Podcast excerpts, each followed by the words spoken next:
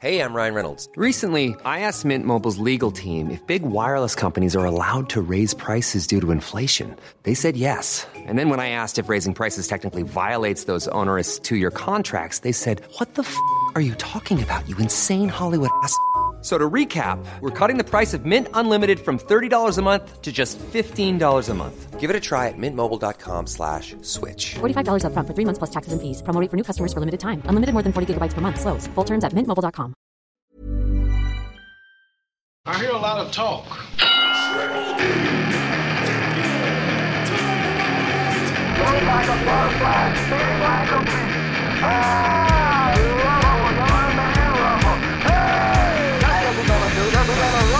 Culture Box.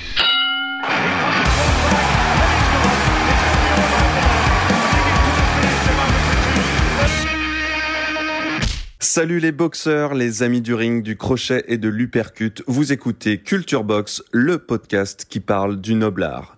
L'émission est réalisée par le Poste Général en partenariat avec l'excellent site Je suis ravi de vous retrouver dans mon coin pour ce troisième numéro, d'autant plus ravi que j'ai comme d'habitude face à moi le redoutable Nicolas Zessler, alias Ojos Azules, journaliste, fausse patte et ami de toujours Nicolas. Bonjour. Salut Félix. ¿Qué tal depuis Barcelona? Todo bien. Todo bien, le coronavirus euh, está aquí todavía? Está aquí todavía para algunas semanas. Bon, toujours en confinement, ça veut dire. Ouais, c'est ça, ouais. Ça donne le temps d'enregistrer des podcasts. Très bien. Eh bien, sans plus attendre que le combat commence, c'est parti.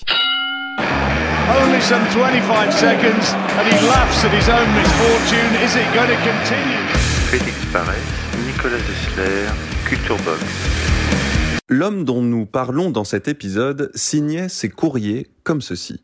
Arthur Cravant, chevalier d'industrie, marin sur le Pacifique, muletier, cueilleur d'oranges en Californie, charmeur de serpents, rat d'hôtel, neveu d'Oscar Wilde, bûcheron dans les forêts géantes, ex-champion de France de boxe, petit-fils du chancelier de la reine, chauffeur d'automobile à Berlin, cambrioleur, etc. Nicolas, tu as choisi pour illustrer notre émission une citation d'Arthur Cravant J'étais fou d'être boxeur en souriant à l'herbe. Qui est Arthur Cravant, Nicolas? Eh ben, figure-toi, Félix, que euh, dans toute cette liste, tout était vrai, ou presque. Mais finalement, peu importe. Arthur Cravant s'appelait en réalité euh, Fabian Lloyd. Il est né euh, de parents anglais en 1887 et il a grandi à Lausanne euh, dans une famille plutôt BCBG. Alors ce qu'il faut savoir, c'est que, en tout cas la particularité de sa famille, c'est que sa tante a été mariée à Oscar Wilde avant que le scandale de son homosexualité et son séjour en prison ne l'en éloigne. Et dans sa famille, euh, c'est tabou. On parle pas d'Oscar Wilde, mais très tôt, Cravant euh, se choisit euh, Wilde, dont il apprécie la liberté, comme père putatif et artistique. Et il se présentera donc tout au long de sa vie, entre autres, comme le neveu d'Oscar Wilde, ce qui lui permettra notamment d'exister sur la scène parisienne quand il s'installera à Paris. Il prétendra à la fois être son œuvre posthume et en même temps le faire renaître dans les pages de sa revue, maintenant qui vendait dans Paris euh, à bord d'une charrette de fruits et légumes. Alors pour toi, Nicolas, comme on peut le lire sur ton site euh, culturebox.com, Cravant, c'est en fait tout simplement le mec le plus cool du monde. Oui, je lui donne ce titre parce que euh, c'est quelqu'un qui ne rentre pas dans les cases. C'est quelqu'un qui ne se laisse pas enfermer, ni par le qu'en dira-t-on, euh, ni par des frontières, ni par une nationalité, ni par euh, ses amitiés, euh, ni par ses relations amoureuses, ni par euh, un métier ou une activité. Et je trouve que ça fait du bien aujourd'hui d'entendre cette voix alors qu'on vit dans une époque où euh, bah, on vous met dans des cases, où on vous explique qui vous devez être, ce que vous êtes censé faire. Cravant, il fait littéralement exploser euh, ce carcan. Et il vit comment Enfin, euh, matériellement, parce qu'on a vu donc il était, euh, il a grandi à Lausanne dans une famille aisée. Il s'en extirpe assez tôt. Il, il bouge. Il vit de quoi? Alors, il s'en extirpe assez tôt, en effet, et euh, surtout, il a dans l'idée, euh, au-delà des quelques voyages qu'il fait euh, et qui sont euh, l'objet de toutes les aventures qui sont évoquées dans la manière dont il signe ses lettres, lui, il veut devenir poète et euh, par conséquent, il s'installe à Paris. s'installe à Paris en 1909 euh, avec cette idée. Évidemment, Paris, c'est la ville idéale à l'époque pour devenir euh, un artiste. Il a 22 ans, il cherche à se faire connaître et il découvre la boxe.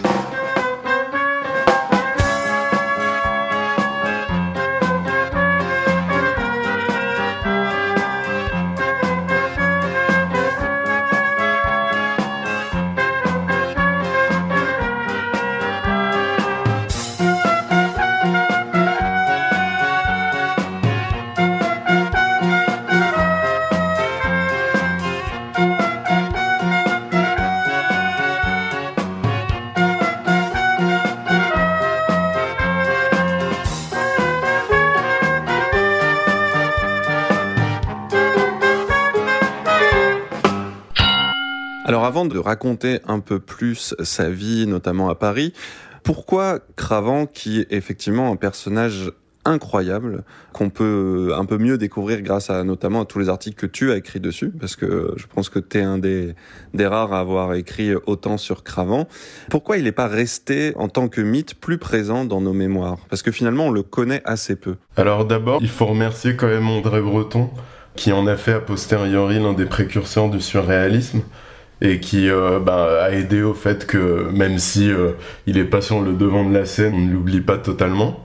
Puis je crois que ces dernières années, on le redécouvre petit à petit. Euh, Il y, a, quelques livres, BD qui sont publiés sur lui. Je crois que dans un certain milieu, il a toujours attiré l'attention parmi les gens qui ont à la fois le goût de la littérature et de la boxe, parce qu'il fait le pont, tout simplement. Mais pour revenir à ta question, il reste une figure secondaire parce que son délire, euh, finalement, c'était de faire de sa vie une œuvre d'art plutôt que de passer sa vie à en faire de l'art. Autrement dit, euh, c'est quelqu'un qui s'est beaucoup produit dans des conférences, des combats, des soirées, des scandales, plutôt que de produire euh, tout court. Oui, il n'a pas forcément laissé grand-chose en fait. Exactement. D'ailleurs, oui, on n'a pas grand-chose en fait. On a cinq éditions de son magazine maintenant. Il y a des lettres, il y a, il y a des articles, il y a quelques photos, quelques secondes où euh, on le voit euh, boxer euh, à l'entraînement, ce qui n'est pas plus mal parce que bah, ça laisse toute la place à, à l'imagination. Mais pas de poèmes?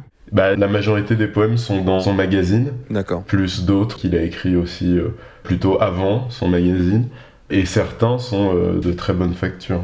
Pour le définir un peu mieux en tant que en tant qu'homme euh, et définir ses aspirations, il disait lui-même vouloir être toutes les choses, tous les hommes et tous les animaux. Qu'est-ce que ça veut Oui, dire? Il faut comprendre que Cravant est un être aux identités multiples. C'est quelque chose qu'on a beaucoup de mal à appréhender en Occident, où il faut être un, unique, tu vois, homogène, quoi. D'ailleurs, euh, Cravant, euh, il en souffre hein, parfois. Il a cette expression euh, pour en parler qui est, euh, ouvrez les guillemets, sa funeste pluralité. Mais c'est aussi un trésor, c'est-à-dire que c'est une fenêtre sur une réalité plus riche.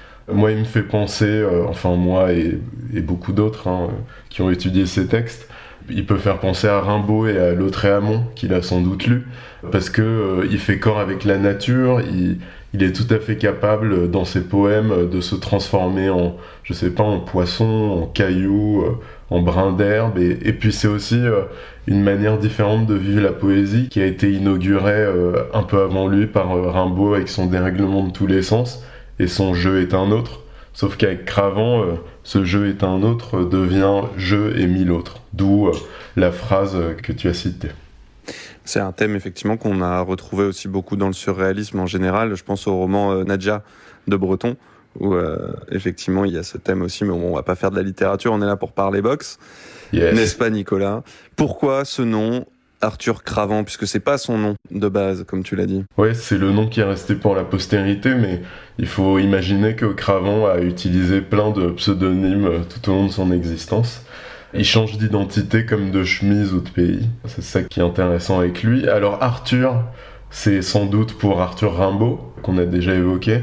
C'est aussi euh, peut-être un clin d'œil à Lord Arthur Saville, qui était un personnage euh, dans un bouquin d'Oscar Wilde, ou euh, le roi Arthur, qui sait, puisque Cravant est aussi lié à l'Angleterre par sa famille. Et Cravant, ça peut être un clin d'œil euh, à sa fiancée euh, des années parisiennes et barcelonaises, Renée.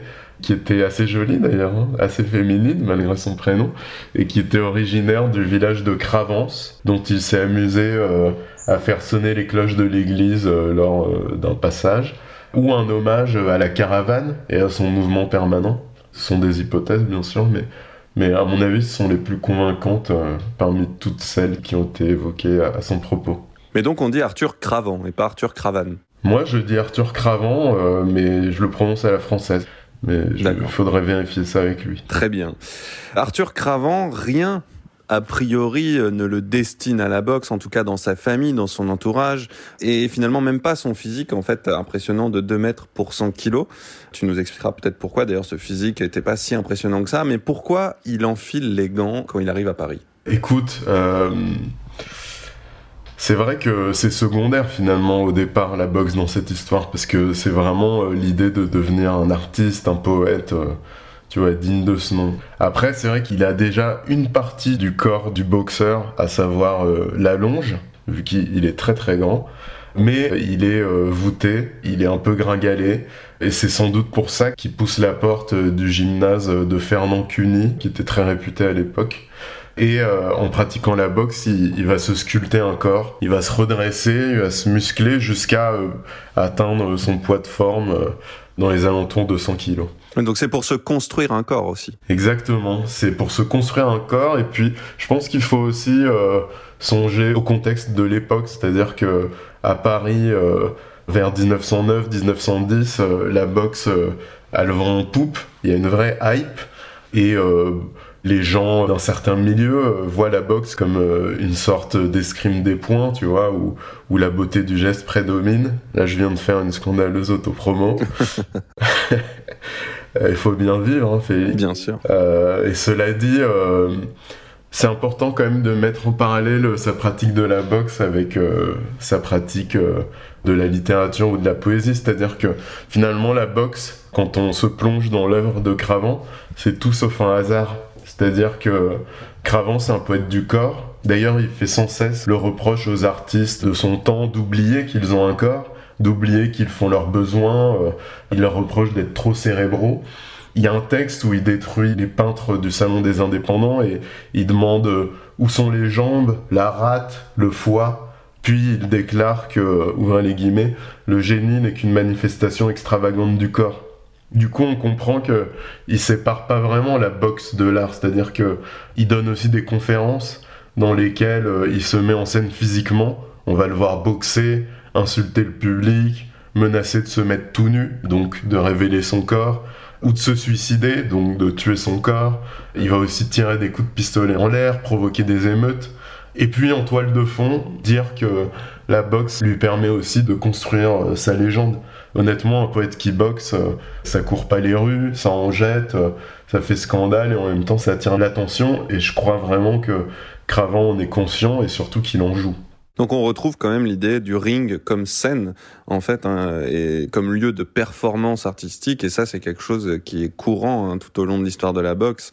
On a par exemple Tyson qui est passé du ring au show, et euh, on a Moscato aussi qui l'a fait en France. Olé et, euh, et, effectivement, euh, c'est ce qui est beau dans cet art, c'est qu'effectivement le spectacle est d'ores et déjà présent. Il est quand même champion de France amateur. Euh, qu'est-ce que ça veut dire euh, à, l'époque? Qu'est-ce que ça signifie? Et juste entre parenthèses, pour euh, ajouter à ta liste Tyson Moscato, Ali, qui déclarait que la boxe, c'était simplement pour se présenter au monde. C'est vrai, et c'est se mettre sous le feu des projecteurs on peut comparer au catch aussi après, hein, finalement. C'est ça, hein, c'est faire son show devant un public. Hein. Avec d'ailleurs, on le verra avec son combat contre Johnson, pas forcément un enjeu sportif euh, aussi, euh, enfin pas plus fake que le catch des fois. Complètement. D'ailleurs, Ali euh, doit tout au catch. Tout son trash talking, tous ses ring walks, tout ce spectacle d'avant combat, c'est il s'est vachement inspiré du catch. Mais je reviens à ta question sur le champion de France amateur. Sur le championnat de France amateur. C'est une histoire assez étonnante. Donc Cravant pratique la boxe euh, toutes les semaines, euh, il se muscle, il progresse, et euh, son entraîneur l'inscrit au championnat de France amateur. Il y a moins de participants qu'aujourd'hui, hein. le niveau est moins relevé. On suppose qu'il bat ses premiers adversaires, puis le jour de la finale, son adversaire ne se présente pas en raison d'une grippe, et il remporte euh, le titre des mi-lourds sans donner un seul coup de poing, ce qui euh, peut euh, être considéré comme du dadaïsme avant l'heure. Et on peut imaginer qu'il est ravi de faire valoir son titre de champion de France dans les salons, les salles de bal, auprès de ses amis et de ses conquêtes. Après, il avait, j'imagine, quand même un physique qui en faisait potentiellement, même sans avoir développé une technique extraordinaire, un adversaire euh, potentiellement redoutable. En tout cas, très difficile à boxer, ça c'est sûr. Moi, j'ai vu quelques vidéos de lui à l'entraînement où euh, on le voyait faire du sparring très léger euh, avec des adversaires beaucoup plus petits. Et alors les fondamentaux sont là. Après, je trouvais qu'il tombait un peu sur ses coups. Donc voilà, mais en même temps, tu sentais qu'il tirait euh, parti de son poids et de sa hauteur pour peser euh, sur euh, ses adversaires. Une espèce de Tyson Fury avant l'heure En un peu moins doué quand même. Mais pas moins fantasque.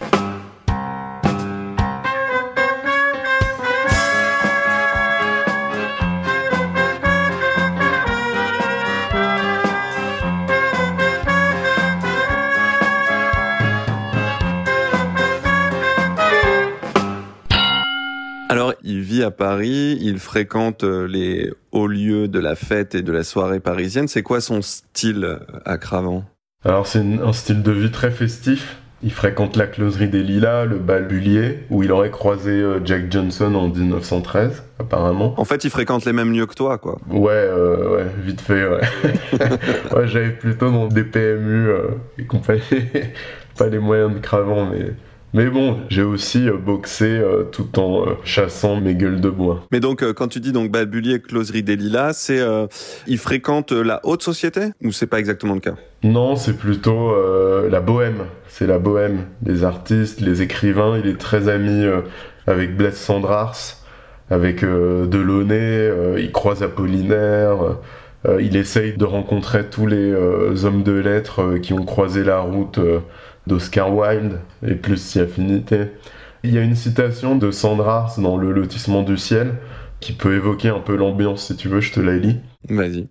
Donc il évoque euh, cravant, dansant, ouvre les guillemets, le tango en chaussettes de soie de couleur désassortie, arborant des chemises noires, le plastron découpé d'ajour, laissant voir des tatouages sanglants et des inscriptions obscènes à même la peau.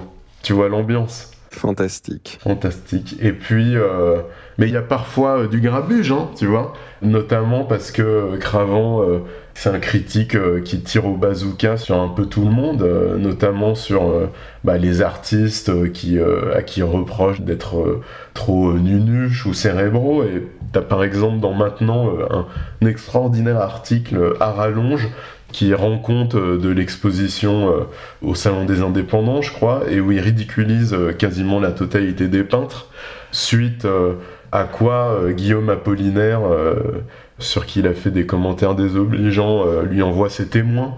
Donc Cravant s'excuse faussement, le ridiculise un peu plus dans un nouvel article où il l'appelle le rhinocéros au gros ventre.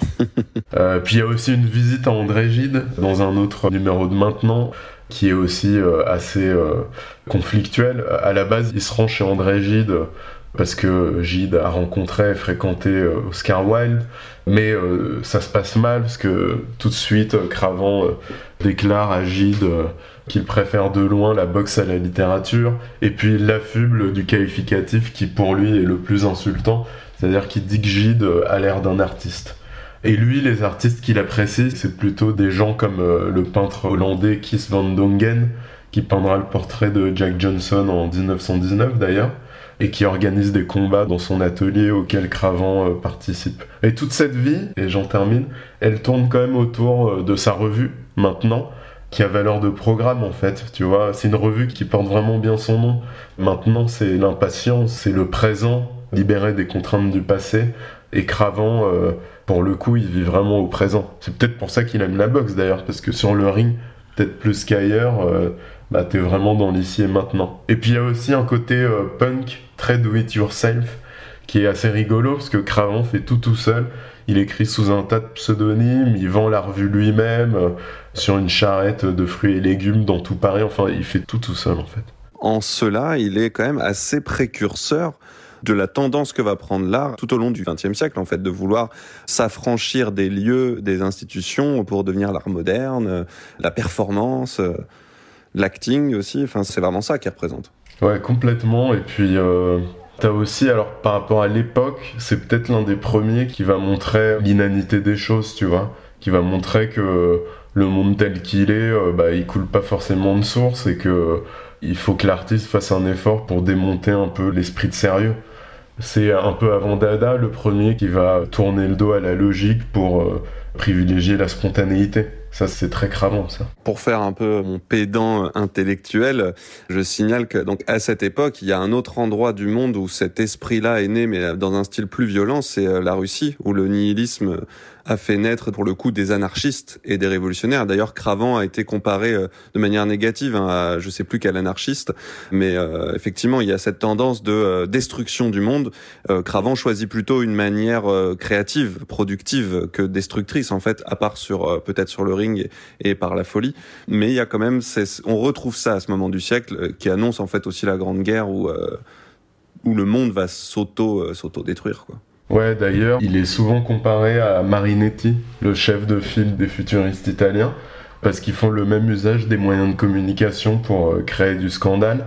Il y a le même goût euh, du scandale, donc euh, du mouvement, de la vitesse, le désir d'en finir avec les lourdeurs du passé. Mais il y a une rupture qui se fait au moment de la guerre et en fait dans leur rapport à la violence. Un type comme Marinetti va complètement basculer dans un trip autour de la guerre et de la violence comme hygiène de l'homme, alors que Cravant, lui, euh, bah, sa priorité... Euh, c'est l'art. C'est l'art, et puis c'est de fuir la folie des hommes. Il a aucune envie d'être embrigadé dans un massacre collectif. Et d'ailleurs, du coup, on, en vient à cette guerre euh, donc 14-18. Cravant refuse l'engagement, la mobilisation, et il va fuir le combat. Est-ce que tu peux justement en reparler un petit peu? Qu'est-ce qui se passe à ce moment-là? Où il va? Comment il fait pour ne pas être enrôlé? Et comment il le justifie? Alors, euh, c'est vrai qu'on pourrait se dire, euh, Cravant est un boxeur, il n'a peur de rien, pourquoi est-ce qu'il ne fait pas la guerre? Tu vois, euh, en voyant la guerre comme une manière de mettre à l'épreuve son courage. Alors, lui, il a absolument aucune envie de s'enterrer dans les tranchées, alors qu'il est mobilisable hein, en raison de sa citoyenneté britannique mais euh, c'est un individualiste, c'est un loup solitaire. Il vit pour lui et euh, aucune chance qu'il s'engage dans une aventure collective, quelle qu'elle soit, que ce soit une chapelle artistique ou que ce soit euh, l'armée. Surtout sous les ordres de personnes avec qui, a priori, il ne partage absolument aucune valeur. Exactement. Du coup, il, il, se lance dans une espèce de fuite en avant assez fascinante qui peut nous faire dire que en fait euh, pendant quelques années euh, c'est la fuite aux frontières qui devient son sport favori. Il va traverser l'Europe euh, à feu et à sang pour disputer d'abord. Alors il y a quand même une impression de poulet sans tête hein, au moment de la déclaration de guerre. D'abord il, il, traverse l'Europe pour disputer un combat de boxe à Athènes sous une fausse nationalité où il prétend qu'il est un champion canadien. Il aurait gagné ce combat, mais on n'a aucun, euh, aucune preuve. mais bon, peu importe. De toute façon, il n'accordait pas beaucoup d'importance euh, au résultat de ses combats. Comme toi d'ailleurs. Comme moi, tout à fait. Ensuite, euh, il rentre à Paris. Il sort le dernier numéro de maintenant. Et puis, il se refait financièrement parce que il était sur la paille grâce à la vente d'un faux Picasso et d'un vrai Matisse. Il faut savoir que Cravant, pour gagner sa vie, euh, se livrer au trafic d'œuvres d'art à la marge. Et euh, il rejoint euh, l'Espagne, qui est une zone neutre pendant la Grande Guerre, notamment Barcelone. Et à cette époque, c'est vrai que Barcelone réunit tout un tas de pacifistes, anarchistes, artistes, poètes du monde entier, boxeurs aussi, qui fuient la guerre. Et ça tombe bien parce que Cravant est un peu tout ça à la fois.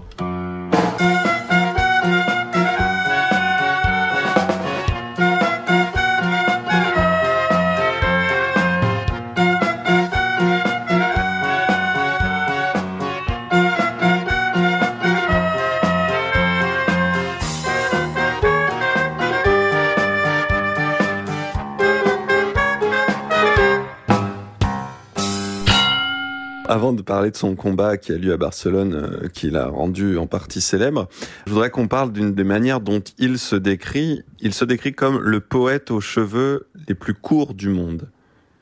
Et j'aimerais que tu nous expliques ce que ça veut dire.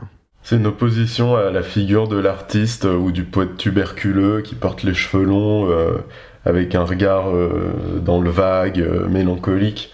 L'idée, c'est pour Cravant de dire que il est d'abord une présence, un corps, un corps qui vit, qui va d'aventure en aventure, euh, sur le ring, dans les salles de conférence, dans les balles, dans les lits de ses euh, conquêtes, de ses euh, demoiselles ou damoiseaux d'ailleurs, ne serait-ce que pour faire comme Oscar Wilde. Mais bon, cette info n'est pas parvenue jusqu'à nous. Mais quand on y pense, c'est vrai que c'est marrant sa façon de réconcilier les imaginaires de la poésie et de la boxe, c'est-à-dire que il va transporter des trucs de poète dans la boxe, dans un univers où les poètes n'ont pas forcément leur place d'habitude. Un exemple, euh, il se propose de bourrer ses gants de boucles de femmes. C'est c'est assez joli euh, quand il pense. C'est vrai. Donc, il est à Barcelone. Et là, il va peut-être faire le plus gros coup euh, pugilistique de sa vie, puisqu'il va organiser, euh, contribuer à organiser un combat contre le champion du monde Johnson. C'est en quelle année et surtout, comment ça s'organise? Est-ce que c'est une grosse mascarade? Est-ce que c'est une grosse arnaque? Ou est-ce que finalement c'est le premier show euh, de boxe qu'on connaît? Alors, euh, il y a plein de questions là. Euh, c'est en 1916, On est en plein milieu de la guerre. en plein milieu de la guerre. C'est contre Jack Johnson, qui est euh, l'ancien champion du monde des lourds, qui a perdu son titre un ou deux ans auparavant, et qui est le premier noir à être devenu euh, champion du monde des poids lourds, qui est le titre officieux d'homme le plus fort du monde. Donc symboliquement, c'est très fort. Alors, c'est un coup euh, pugilistique, mais c'est surtout un coup euh, médiatique et artistique. Mais pour commencer, je pense qu'on peut dire que c'est d'abord une rencontre entre Johnson et Cravant. Ce sont deux hommes qui ont tout pour s'entendre en fait. Ils ont le même goût euh, pour le scandale, pour le champagne, euh, pour euh, les femmes. Ils ont tous les deux besoin d'argent. Johnson pour financer son séjour européen parce qu'il se trouve bien mieux en Europe qu'aux États-Unis où il est pourchassé pour avoir enfreint une législation contre la traite des blanches en passant d'un État à un autre en train avec sa compagne. Donc c'est on est clairement dans une campagne contre Johnson. Et Cravant a besoin d'argent lui aussi parce que il a le projet de traverser l'Atlantique pour mettre euh, l'océan entre la guerre et lui. Parce qu'il a, encore une fois, il est totalement paniqué par l'idée d'être mobilisé de devoir euh, combattre. Donc on a affaire à deux hommes en exil, mais qui sont aussi deux hommes euh, libres, qui ne rentrent pas dans les cases. Johnson, comme je te l'ai dit, ça a été le premier noir champion du monde des lourds. Et euh, aux États-Unis, on lui pardonne pas, en tout cas l'establishment ne lui pardonne pas d'avoir démoli euh, à coups de poing le mythe de la supériorité euh, physique de l'homme blanc, sans compter ses multiples provocations et, et son goût pour les femmes blanches. Donc on est en 1916. Cravant apprend que Jack Johnson est à Madrid pour disputer un combat. Il flaire la bonne affaire. Il lui écrit une lettre pour le défier, qui est publiée dans la presse. Il le pourchasse jusqu'à Madrid pour le rencontrer. Il parvient à convaincre un homme d'affaires euh, de s'engager à investir euh, une somme de 50 000 pesetas, qui est le minimum réclamé par Jack Johnson pour combattre. Et très rapidement, euh, ils se mettent d'accord et ils signent les papiers du combat. Et là, Félix commence une campagne de publicité et de communication comme seule la boxe en est capable pour faire la promotion du combat. Alors c'est pas la première fois dans l'histoire de la boxe. hein. Il y a eu déjà des campagnes monstrueuses euh, quelques années auparavant, notamment euh, autour euh, des combats de Jack Johnson où on a fait sortir de sa retraite l'ancien champion du monde des poids lourds blancs Jim Jeffries pour le forcer à défier Jack Johnson pour son plus grand malheur, parce que Johnson a détruit Jeffries. Mais bon, Jack London était sur le coup, à faire des papiers dans la presse. Il y avait vraiment beaucoup de bruit autour de ce combat. Mais c'est peut-être la première fois qu'on fait autant de buzz autour d'un combat euh, aussi euh, déséquilibré. Imagine euh, Cravant euh, qui débarque à l'improviste d'un match de foot dans un stade plein à craquer, personne n'est au courant, Cravant arrive, il, a prévenu personne. hein. Et il se met à faire du shadow boxing au milieu de la pelouse.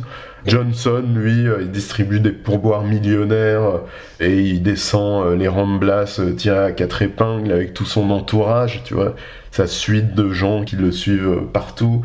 La presse locale couvre tous les entraînements, il y a des photos des combattants sur des pages et des pages, il y a des déclarations à l'emporte-pièce, et puis évidemment, les deux hommes jouent la carte de l'opposition des races.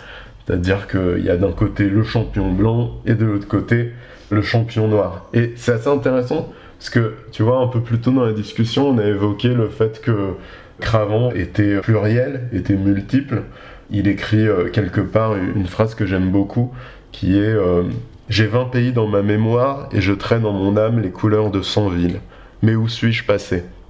Finalement, avec ses âmes multiples, Cravant, il ne sait pas vraiment qui il est, mais il est quand même capable de convaincre tout le monde, tout un pays, des tas de journalistes, qu'il est euh, le challenger de Jack Johnson, l'un des plus grands poids lourds de l'histoire de la boxe, alors que lui n'a gagné qu'un championnat de France des mi-lourds amateurs sans que son adversaire euh, ne se soit présenté. Et c'est là où il y a un trésor poétique dans ce combat, que Breton qualifiera de moment du surréalisme et qui euh, est parfois évoqué, euh, comme tu le disais, comme euh, l'une des premières performances, l'un des premiers happenings de l'histoire de l'art.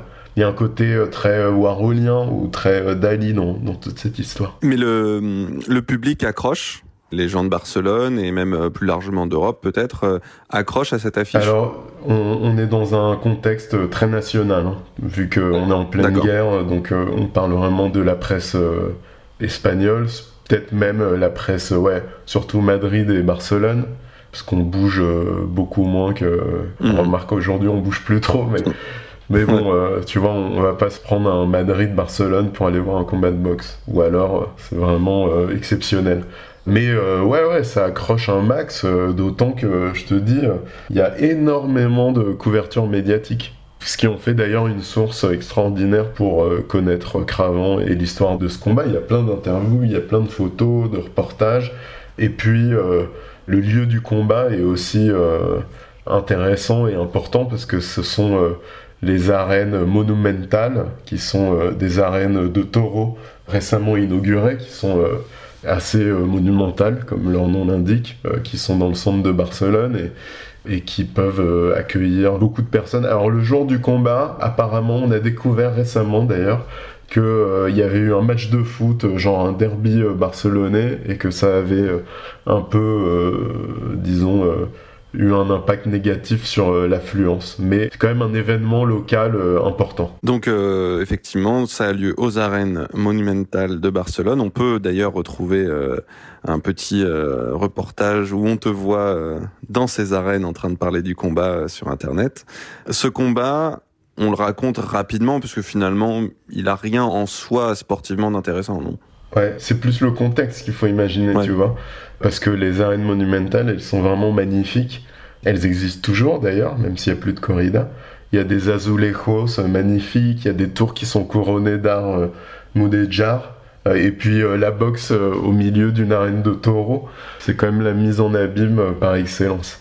Donc on- on- il faut imaginer une foule euh, endimanchée, de l'attente, de la tension, parce la veille du combat, apparemment Johnson et Cravant en seraient venus aux mains dans un bar des Ramblas. Johnson accusant Cravant d'avoir voulu faire gonfler sa bourse.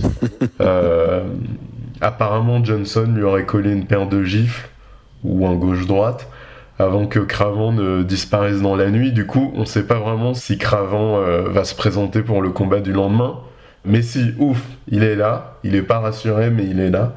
Il faut dire que malgré euh, tout ce qui s'est dit pendant la campagne euh, de communication, malgré le fait que Johnson euh, a 38 ans, qu'il est un peu empâté, alors que Cravant est censé être dans la force de l'âge, le rapport de force est vraiment très déséquilibré. Et dès les premiers rounds, on comprend que la montagne a accouché d'une souris. C'est-à-dire que Cravant se recroqueville derrière une garde haute, Johnson euh, est mort de rire, euh, il, parle à Cravant, il, faisait ça dans tous ses combats, hein, mais là peut-être encore plus. Il se moque de lui, il l'insulte, et euh, il fait durer euh, le combat jusqu'au sixième round, pas par plaisir, mais parce que il a vendu les droits cinématographiques pour que le combat soit diffusé en circuit fermé dans les cinémas. Et il faut que le combat dure un certain nombre de rounds pour qu'il touche ce pactole. Donc le calvaire va durer 6 rounds pour Cravant. Et évidemment, on a l'impression que Johnson peut mettre fin au combat à, tout moment. Et puis au sixième, il lui rentre un direct du droit suivi d'un crochet du gauche qui envoie Cravant au tapis pour le compte. Le 23 avril 1916, un dimanche, le poète Arthur Cravant, qui se piquait d'être également boxeur, monta sur un ring à Barcelone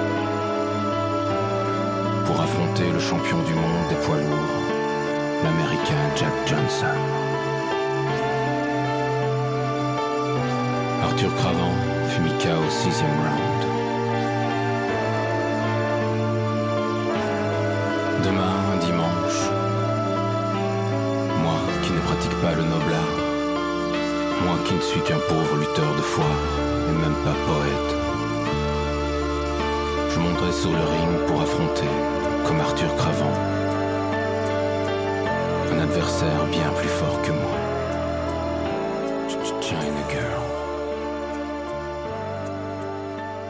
Et oui, donc on a déjà tous les éléments de la boxe qu'on retrouve euh, encore aujourd'hui, effectivement des combats euh, souvent survendus par rapport à un enjeu sportif euh, complètement déséquilibré et des droits aussi qui doivent permettre un certain spectacle malgré le fait que tout ça pourrait s'arrêter bien plus vite. Et la colère du public, parce que le spectacle n'ayant pas été à la hauteur, Johnson, à la fin du combat, est obligé de faire euh, des démonstrations avec euh, son neveu, qui est aussi boxeur, et un autre boxeur, pour calmer le public.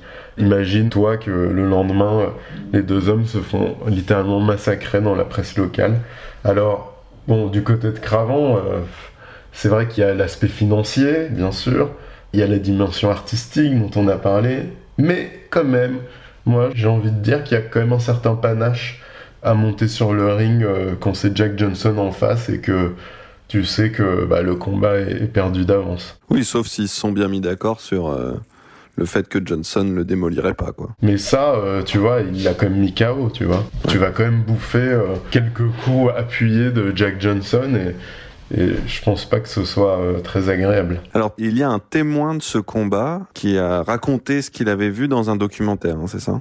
Ouais, c'est d'autant plus précieux que quand on a affaire à Arthur Cravant, qui avait une imagination euh, débordante et qui euh, finalement a passé sa vie à, écrire sa légende, t'as du mal parfois à faire la différence entre le vrai et, le faux. Et du coup, il y a un réalisateur catalan que j'ai rencontré qui s'appelle Isaki Lacuesta qui a fait un documentaire sur Cravant et qui lui-même a réussi à retrouver un témoin de l'époque, un certain euh, Julie Llorente, qui est décédé depuis, et qui a vu le combat quand il avait 7 ans. Et qui disait que euh, Jack Johnson aurait pu l'emporter dès le premier round, que Cravant était euh, un styliste dans son genre, mais qu'il avait ni les qualités ni la puissance pour mettre Johnson en danger. Mais il réussit quand même son coup d'un point de vue financier. Il empoche euh, une jolie somme, ce qui lui permet de se casser d'Europe en fait pour euh, traverser l'Atlantique et aller aux États-Unis qui est sa prochaine étape. D'ailleurs, sur le bateau, il croise Léon Trotsky, donc encore une fois la légende de, de Cravant qui est finalement au contact de toutes les grandes personnalités de l'époque. Hein.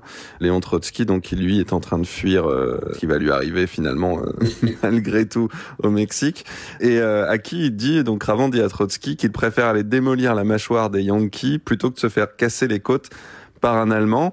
C'est vrai en boxe aussi, on pourrait se dire aujourd'hui, on a toujours peur des Allemands en fait. Non? Ouais.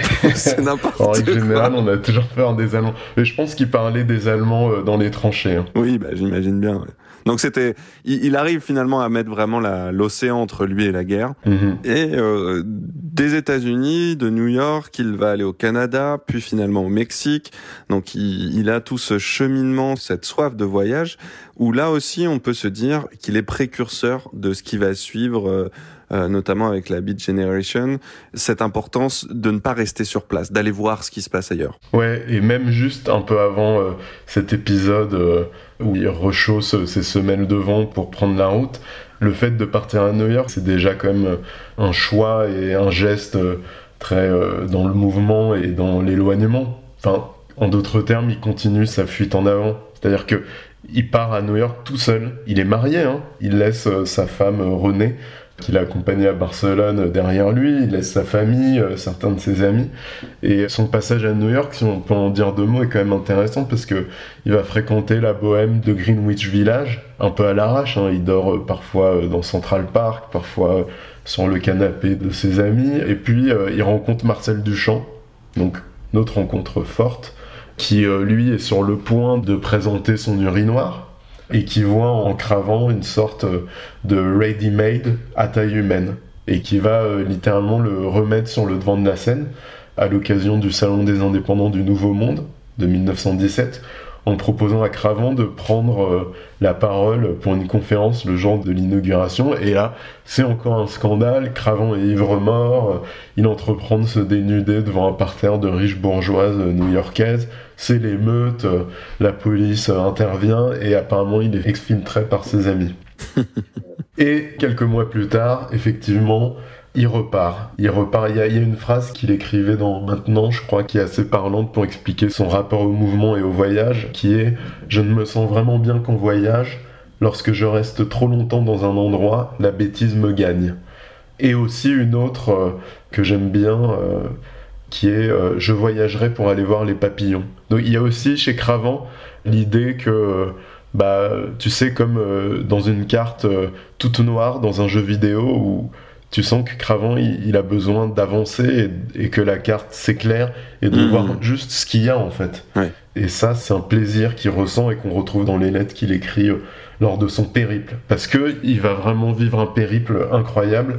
Et en fait, il se déguise en soldat parce qu'il est mort de peur à l'idée d'être euh, conscrit, d'être appelé sous les drapeaux, parce qu'il a peur que les États-Unis entrent en guerre, euh, ce qui sera le cas finalement.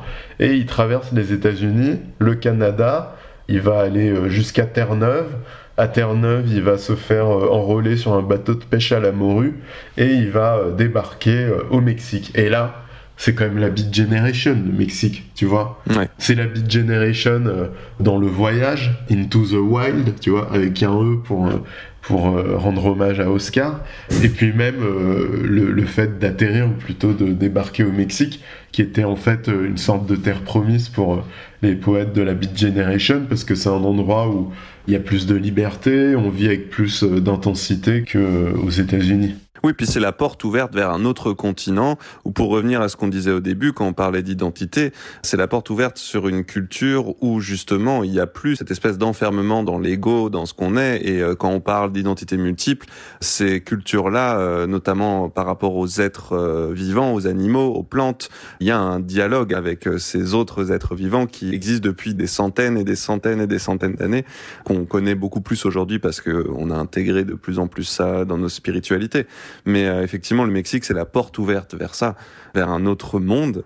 simplement sur l'idée du mouvement, peut-être aussi est-il victime cravant, parce qu'on le voit qu'il n'arrête pas de bouger, de ce dont sont victimes beaucoup de voyageurs, c'est de, l'illusion de se dire, ah, continuons à avancer, je vais peut-être en finir avec cette tristesse que je rencontre finalement partout à force de rester, et puis d'être un peu poussé à bouger sans fin jusqu'à se perdre complètement. Il n'est bien nulle part en fait. Euh, ouais, complètement. Et puis euh, ce qui est clair, c'est qu'il n'est jamais arrivé au stade où finalement, euh, après avoir beaucoup voyagé, tu te dis qu'en fait le voyage, c'est plutôt un voyage dans ton continent intérieur. Hmm. Chez Cravant, tu es vraiment dans un mouvement physique c'est clair. Puis donc euh, il arrive au Mexique, qui pour la boxe n'est pas euh, anodin, que c'est un pays aussi de boxe, hein, le Mexique, dont on, a parlé, dont on parlera sans doute encore euh, dans ce podcast. Il refait un combat pour le titre de champion du Mexique contre un certain Jim Smith, qu'il perd en deux rounds par KO, je crois encore.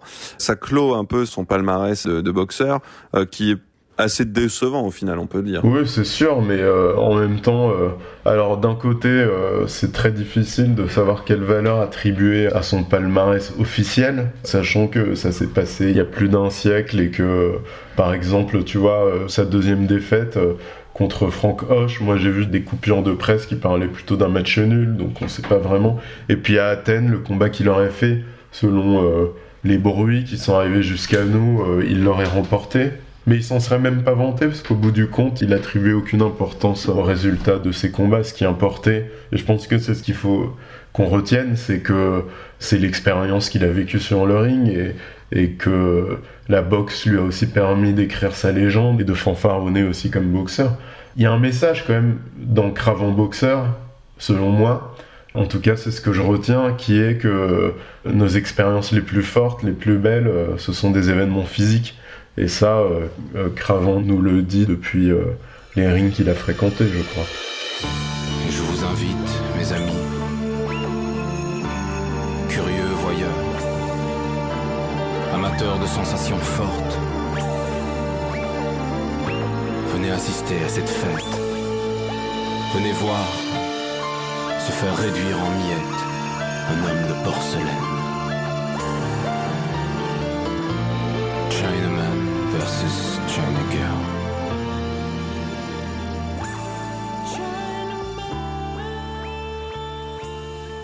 Au Mexique, la boxe, c'est aussi son gagne-pain. Il donne des petits cours de boxe, euh, comme ça, pour gagner sa vie, comme tu as pu le faire, toi, euh, à Cuba. En Argentine. En Argentine, Ouais, oui. non, j'ai pas la prétention de, de donner des cours de boxe aux Cubains. Non, t'en as pris à Cuba. J'en ai pris, ouais. Et euh, au Mexique, euh, il est avec une certaine Mina. Ouais. Qui est-elle? Alors, Mina Loy, c'est une poète qu'il a rencontrée à New York, qui était assez connue là-bas. D'ailleurs, un magazine américain ou anglais, je me souviens plus, l'avait euh, qualifiée de l'archétype de la femme moderne. C'était une femme qui était convoitée par Marcel Duchamp, mais bon, Cravant a eu le dessus, comme euh, souvent dans ces affaires-là. Cravant et elle se sont aimés à New York, puis euh, ils se sont séparés géographiquement euh, quand il s'est lancé dans sa traversée du continent américain. Il a eu d'autres aventures, hein. funeste pluralité oblige, mais euh, quand il arrive au Mexique, euh, il entre dans une crise euh, morale, limite une dépression, je sais pas, il est malade aussi, il a de la fièvre, mais il fricote avec la folie, avec l'idée du suicide, et il lui écrit plein de lettres pour la convaincre de le rejoindre. Il écrit aussi à Jack Johnson pour refaire le coup de Barcelone, en vain. En revanche, euh, euh, Mina Loy euh, entend ses appels et elle le rejoint, et c'est assez touchant parce que, en fait, Cravant, c'est quelqu'un qui a passé toute sa vie à prendre ses distances avec les autres, avec sa famille, avec les femmes, avec le monde de l'art, avec la guerre, avec ses amis aussi. Et là, vers la fin de sa vie, il arrive à créer un lien d'amour avec quelqu'un. D'ailleurs, il se marie au Mexique et ils vivent dans des conditions assez, euh, enfin, limite euh, misérables en fait. Il y a quelques cours de boxe, bien sûr. Il y a une vague tentative de mettre en place un commerce d'import-export de chaussettes et de caleçons. Et puis ils bougent à nouveau et ils vont de village en village en donnant des représentations théâtrales. Et puis Mina tombe enceinte. Elle tombe enceinte, elle décide de partir euh, et donc il décide de se séparer momentanément. Elle, elle embarque dans un bateau pour Buenos Aires. Euh, Il doit la rejoindre euh, quelques jours, euh, quelques temps plus tard, mais Cravant n'arrivera jamais. C'est ça. C'est ça, et c'est le début de la légende. Cravant aurait eu le projet de rejoindre Buenos Aires en montant à bord d'un petit bateau tout seul, quoi. Mais bon, il y a 10 000 versions. Blaise Sandars, par exemple, prétend que Cravant est mort assassiné dans un dancing de Mexico. Plus tard, les surréalistes diront qu'il a disparu en mer à bord d'une très frêle embarcation. C'est assez joli comme image aussi, tu vois, Cravant qui disparaît dans l'océan.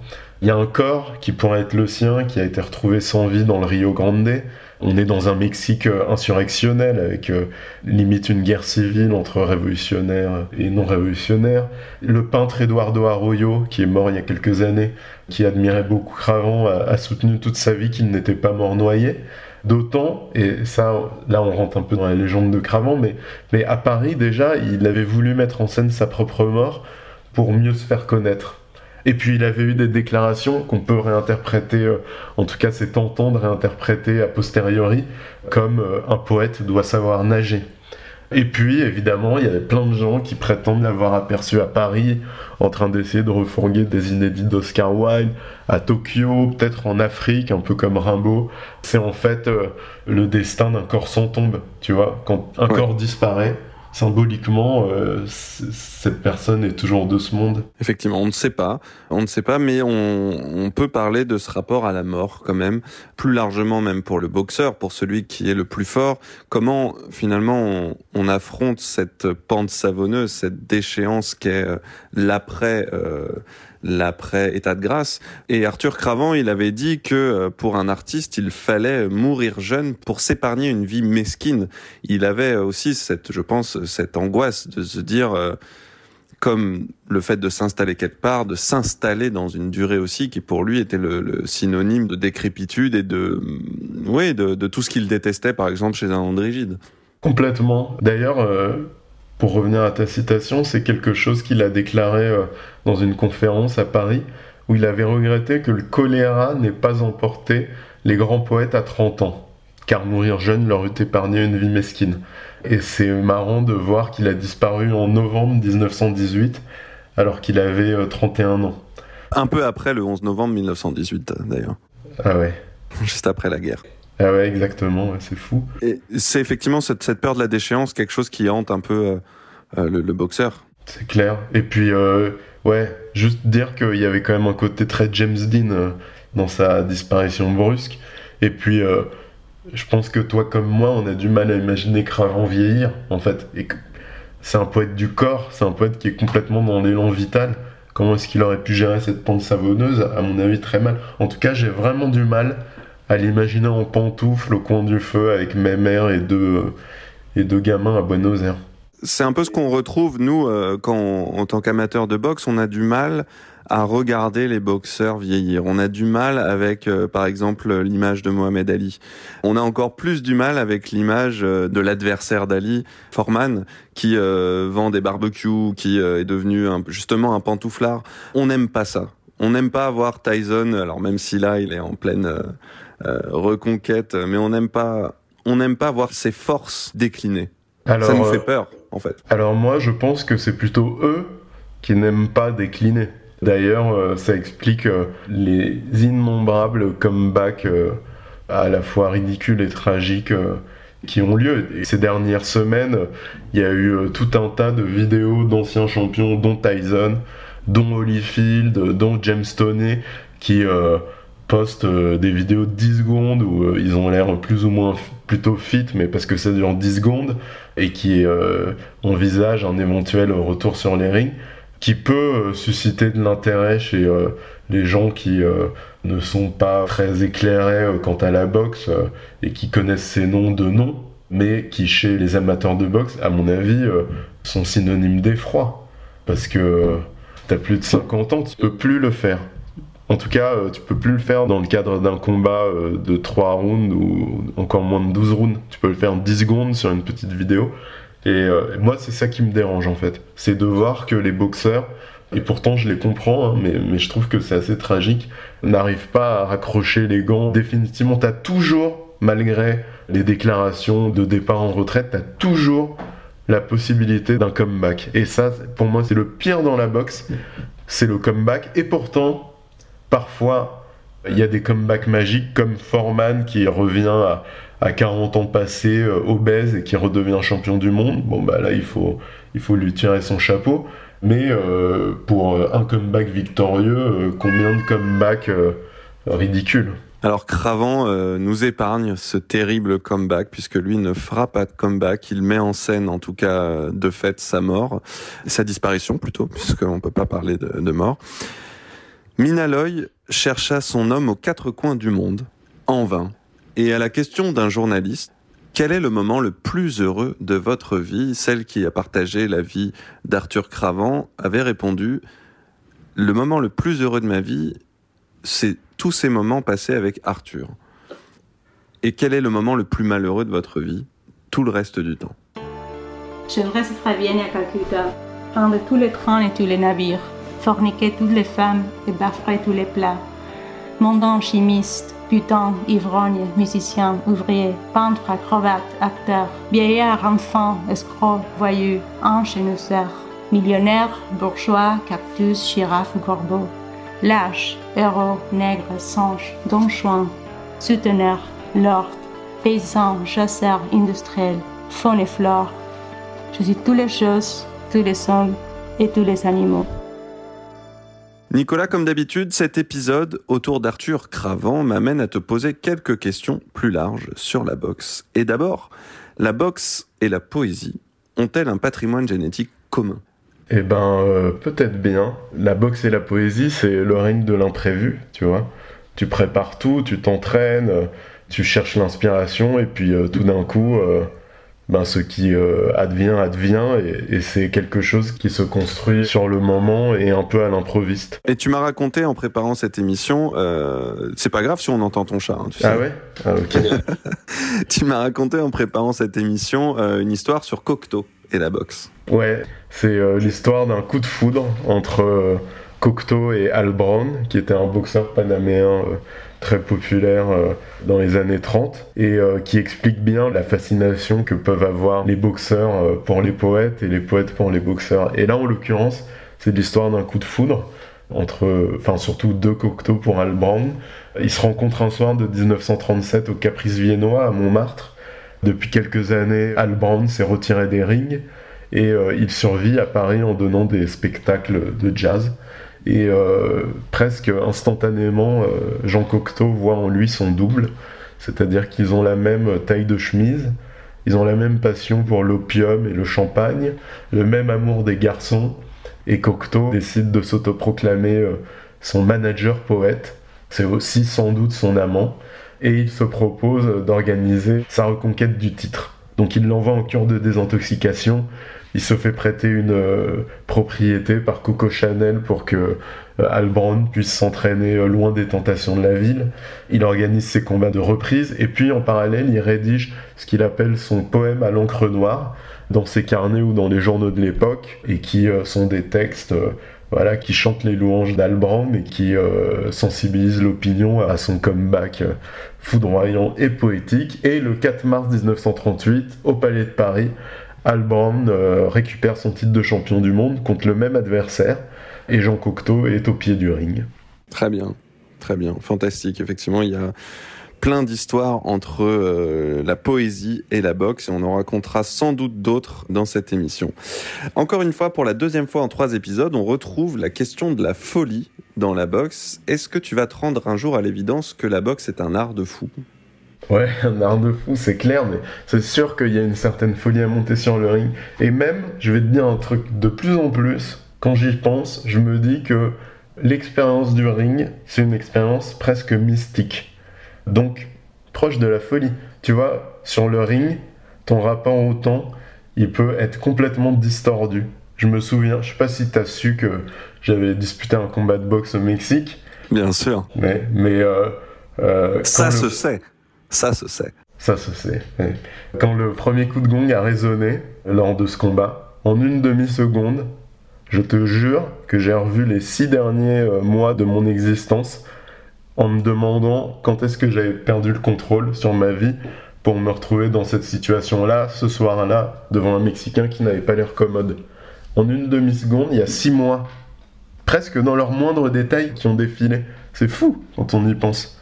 Et je pense que c'est ce que tu vis euh, dans, dans la foi, tu vois, dans la révélation, mais aussi parfois euh, sur le ring. Et par rapport à Cravant, son lien à la folie, tu vois, il disait euh, j'ai une peur effroyable de devenir fou. C'est aussi en lien avec ces âmes multiples. C'est-à-dire que dans nos sociétés, on doit être un. Sinon, ça relève de la folie, presque automatiquement. Alors, en réalité, moi, je suis sûr qu'on a tous en nous plein d'âmes. On a tous plein d'âmes multiples, sauf qu'elles sont en silence parce qu'on nous a dit que bah, c'est pas tolérable, qu'il faut être sérieux, il faut être cohérent, il faut construire un parcours linéaire. Et si tu regardes les enfants, toi t'es bien placé pour le savoir, quand on est petit, on change dix fois de métier en une journée. On est médecin, on est architecte, on joue au Lego, on est vétérinaire, on est joueur de foot, on est cuisinier, euh, tu vois, avec la dinette. Euh, on est, euh, je sais pas, euh, artiste euh, quand on dessine, chanteur quand on chante, styliste quand on habille ses poupées. Et puis tout d'un coup, tu passes de ça, de cette multiplicité, à un métier, un parcours super compartimenté, quoi. Ça s'appelle la productivité, Nicolas. Ouais. Et d'un autre côté, je citerai Freud, hein, qui dit que nous sommes des pervers polymorphes euh, en parlant euh, des enfants. Enfin, il y a peut-être euh, la... ce qui nous rapproche le plus de ces cultures où euh, les identités ne sont pas un, c'est la psychanalyse euh, via Freud, ce cocaïnomane qui avait dû entrevoir cette multiplicité des âmes grâce à la drogue notamment. Euh, dernière question, euh, on a vu que Cravant, le boxeur, était un peu la coqueluche donc de l'avant-garde intellectuelle du début du siècle à Paris. Est-ce qu'il y a toujours eu, est-ce qu'il y a toujours entre la boxe et l'intelligentsia, on va dire, une espèce de sympathie? Ouais, ça a toujours fasciné une partie de l'intelligentsia, c'est sûr. Avant plus que maintenant, je pense, même s'il y a toujours des livres qui sont écrits, etc. Après, je crois pas qu'on est en France aujourd'hui la culture du sport comme fait euh, social et littéraire, comme ça peut être le cas aux États-Unis ou je sais pas en Italie ou en Angleterre. Il n'y a plus vraiment aujourd'hui euh, un intellectuel de la stature d'un Monterland, par exemple, qui va endosser un discours sur la boxe et la corrida. Peut-être que le dernier, c'est Jean Co dans les années 80 qui euh, regrettait que la boxe euh, disparaisse au profit de la télévision et d'une société qui valorise l'avoir plutôt que l'être. Alors que la boxe était vraiment dans, dans l'être poussé à son paroxysme, peut-être jusqu'à la folie. Et juste pour finir avec boxe et intelligentsia, par rapport à Monterland, et pour euh, faire le point avec Cravant, euh, Monterland euh, écrivait que les jeunes gens n'ont pas besoin de maître à penser, mais de maître à se conduire. Et je pense que c'est un peu comme ça qu'il faut prendre Cravant et prendre sa relation et son rapport, sa pratique de la boxe. Finalement, la boxe, au bout du compte, c'est quelque chose qui t'apprend à faire face. Et je pense que c'est intéressant de, de le penser comme ça. Culture Box, direct dans tes oreilles. On termine ce troisième épisode avec euh, des conseils culturels. Qu'est-ce que tu nous proposes donc? Il y a une bande dessinée autour euh, d'Arthur Cravant hein, qui s'appelle Il était deux fois Arthur, hein, c'est ça? Exactement, une bande dessinée de Nin Antico qui est super et qui fait le parallèle en fait euh, entre Jack Johnson et Arthur Cravant. D'où les deux fois Arthur. Très bien. Autre chose ou on s'arrête là? Pardon? Autre chose ou on s'arrête ici? Alors juste euh, en passant, je suis en train de lire un livre génial qui s'appelle Mac Ilvaney Unboxing, qui sont euh, les articles de ce journaliste écossais euh, qui faisait le compte-rendu des combats mythiques, euh, disons, depuis Ali jusqu'à la fin de Tyson. Et c'est extrêmement bien écrit, extrêmement bien rendu, et c'est tout l'intérêt en fait pour les amateurs de boxe de lire en anglais, parce qu'il y a une littérature extraordinaire sur la boxe en anglais, et ça donne des idées pour euh, une autre manière d'écrire la boxe euh, en français justement. Très bien. Ben, merci beaucoup Nicolas de nous avoir raconté l'histoire incroyable d'Arthur Cravant, un homme donc qui se jeta dans la vie à corps perdu jusqu'à égarer le sien. On ne sait pas dans quel coin de la planète. On retrouve plein d'autres personnages dans ton livre La beauté du geste. On retrouve aussi plein de choses sur Arthur Cravant sur culturebox.com. Et vous, chers auditeurs, vous retrouverez d'autres histoires de boxeurs dans les prochains épisodes de Culture Box, j'espère. Merci à Vincent Malone pour la réalisation. Merci à vous de nous écouter. À la prochaine. Ciao. C'était Culture Box.